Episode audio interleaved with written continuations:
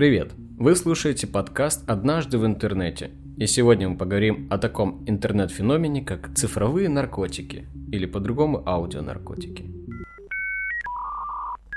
Цифровые наркотики появились году так в 2008 и заполонили рынок своими записями. Лет 10 назад о них пошумели, где-то запретили, где-то погрозили пальцем, а потом придали забвению. Но это только на первый взгляд – Создатели аудиопрепаратов громко заявляют, что могут воспроизвести эффект кокаина, ЛСД, экстази и других стимуляторов с помощью простой цифровой записи. Для этого выпуска мы рассмотрели в качестве примера одного из лидеров в этом сегменте iDozer Labs. Он предлагает э, аудиозаписи для компьютеров и мобильных устройств, обещая научный и безопасный способ достижения измененного состояния. Если верить сайту, на них работает целая команда андеграундных музыкантов и тональных экспертов, а еще программистов, тестировщиков, исследователей и администраторов. И каждая звуковая дорожка содержит продвинутые бинауральные ритмы, которые синхронизируются с вашими мозговыми волнами. И даже несмотря на порицание общественности, которая видит в аудионаркотиках способ популяризации наркотиков реальных, Порядка 10 миллионов пользователей iDozer доказывают, эта мода в интернете сохранится еще надолго, просто не для всех. Сама же технология далеко не новаторская.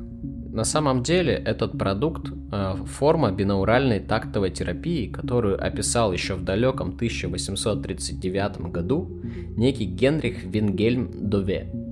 Или Дове, кто знает немецкий или на тот момент прусский на минуточку метеоролог. Так что же такое этот бинауральный ритм? Это иллюзия головного мозга, когда он слышит воображаемые звуки, отсутствующие в реальности. Получить такой эффект можно, если подать два постоянных тона на разных частотах в каждое ухо.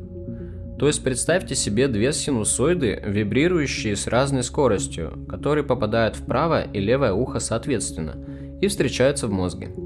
Мозг, в свою очередь, синхронизирует их и создает третий звук, совершенно другой частоты. Это и есть бинауральный ритм. Согласно исследованиям, такие ритмы могут вызывать электрическую активность мозга, заметную на электроэнцефалограмме, и влиять на настроение и циклы сна. Но могут ли они имитировать наркотики? Научного подтверждения этому нет. Айдозер говорят, что дозы звуков создают частоты, которые соответствуют волнам мозга, характерным для названных ощущений. То есть, грубо говоря, у человека, принявшего марихуану, частота волн мозга регистрируется в районе альфа-волн от 7 до 13 Гц. И аудиодорожка пытается сформировать бинауральный ритм той же частоты. Официальных источников мы не нашли. Да и сами ученые смотрят на этот вопрос, скорее всего, со скептицизмом. Что касается самих пользователей, слушателей этих цифровых наркотиков, то примерно 80% э, пользователей ощущают эффект. Интерес человечества к измененному сознанию и экспериментам в купе с верой в чудеса интернета, а на YouTube подростки клянутся, что они испытали сказочный опыт, избавляет нас от такого пустяка, как научное доказательство. Ну, действительно, что там какие-то ученые? Есть же пользователи, которые говорят, да работает это дело.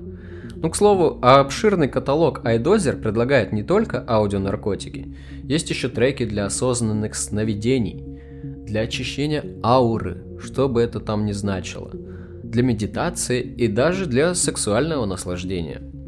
Цена вопроса от 8 до 9 долларов – но можно также воспользоваться платной подпиской, например, на Spotify или Apple Music и найти там те самые аудионаркотики. Кроме треков, важную роль еще играют условия прослушивания.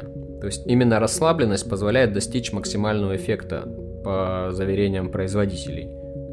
А по данным сайта того же iDozer, ну, эту статистику, конечно, можно смело делить на два, потому что это все-таки мар- маркетинг. Но тем не менее, они утверждают, что более 80% слушателей ощущали эффект хотя бы раз. 35% ощущают его при каждом прослушивании. 29% почти при каждом, и только 17% не почувствовали ничего. И списывается это на плохие наушники, бессистемность или прослушивание проходя мимо, так скажем, перемотка, интернет-серфинг и прогулка и так далее. То есть не вовлечены они в сам процесс, эти 17% пользователей. Принцип у всех аудионаркотиков примерно одинаковый. Каждый трек включает в себе базовый набор шумов, разбавленный другими звуками.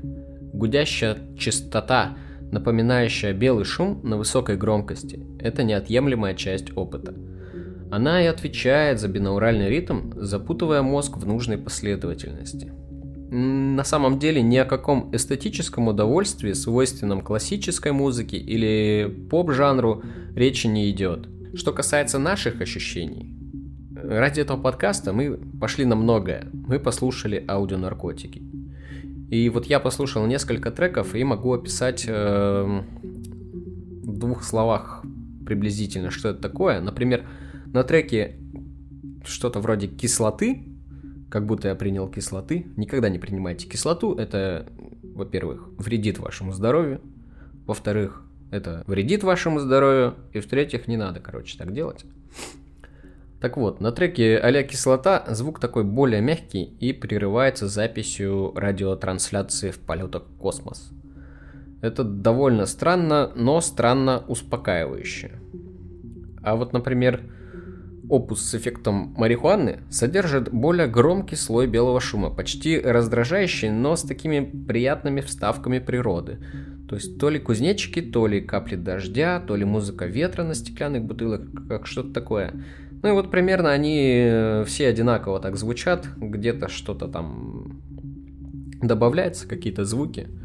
Ну, это, видимо, нужно для большего погружения в какую-то атмосферу. Например, в экстазе там играет такая музыка, как будто вы в клубе, но при этом вот эти вот фон, фоновый шум, он такой нагнетающий, как будто в голове гудит что-то так.